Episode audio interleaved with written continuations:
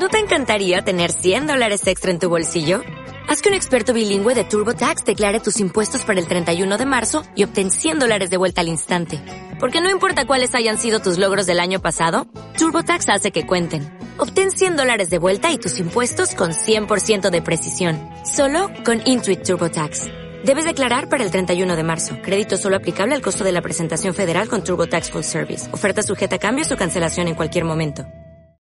Días compañeros, el día de hoy hablaremos sobre el Imperio Romano y sus aportaciones a la sociedad. Roma fue fundada en el año de 753 a.C. La leyenda dice fue fundada por los gemelos Rómulo y Remo, los cuales sobrevivieron al haber sido amamantados por una loba. Que habían sido abandonados a su suerte en el río Tíber por Amulio, un hombre que no quería que nadie le quitara el trono. Después de un tiempo son encontrados por un par de pastores, los cuales se hicieron cargo de ellos.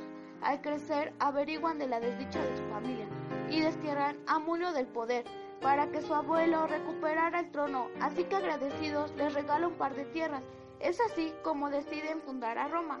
El día de hoy tenemos una invitada especial, figura femenina relevante, esposa de Julio César, uno de los emperadores más importantes de Roma, y el día de hoy nos hablará un poco sobre su historia. Bueno, yo soy hija de Lucio Cornelio Sina, uno de los principales líderes del partido de Cayo Mario.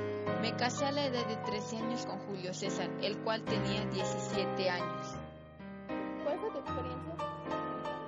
Fue complicada, a decir verdad, él se convirtió ambicioso, aunque gracias a esta amplió los dominios de Roma, conquistando a Galia, pero César desafió la autoridad de tener rédito político, lo cual logró, pero su soberbia lo llevó al fin de declararse mandatario absoluto de Roma, lo cual provocó el disgusto de los mandatos más considerados del Senado de Roma, así que conspiraron contra la secuosa durante los IDBS de Marco Sonido dentro del propio Senado.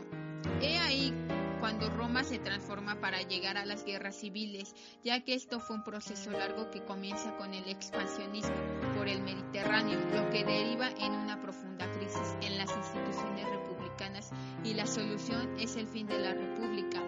Y como siempre mi marido decía, en la guerra los eventos de importancia son el resultado. Hablando sobre el emperador Julio César, podemos aportar que en Roma y Grecia se consideraba normal que un muchacho fuera el amante de un hombre mayor, aunque ser pasivo no era bien visto socialmente. Este es el caso de César, que a pesar de formar muchísimos romances con mujeres, era conocido como el marido de todas las mujeres y la mujer de todos los maridos. Esta ideología era reconocida por el machismo de la época, ya que en ese entonces se creía que solo se podría encontrar placer en un hombre, ya que era mejor que una mujer. Por lo tanto, la unión entre dos hombres se consideraba perfecta. ¡Wow! ¡Qué loco! Eso es todo. Espero que les haya gustado la historia sobre el Imperio Romano.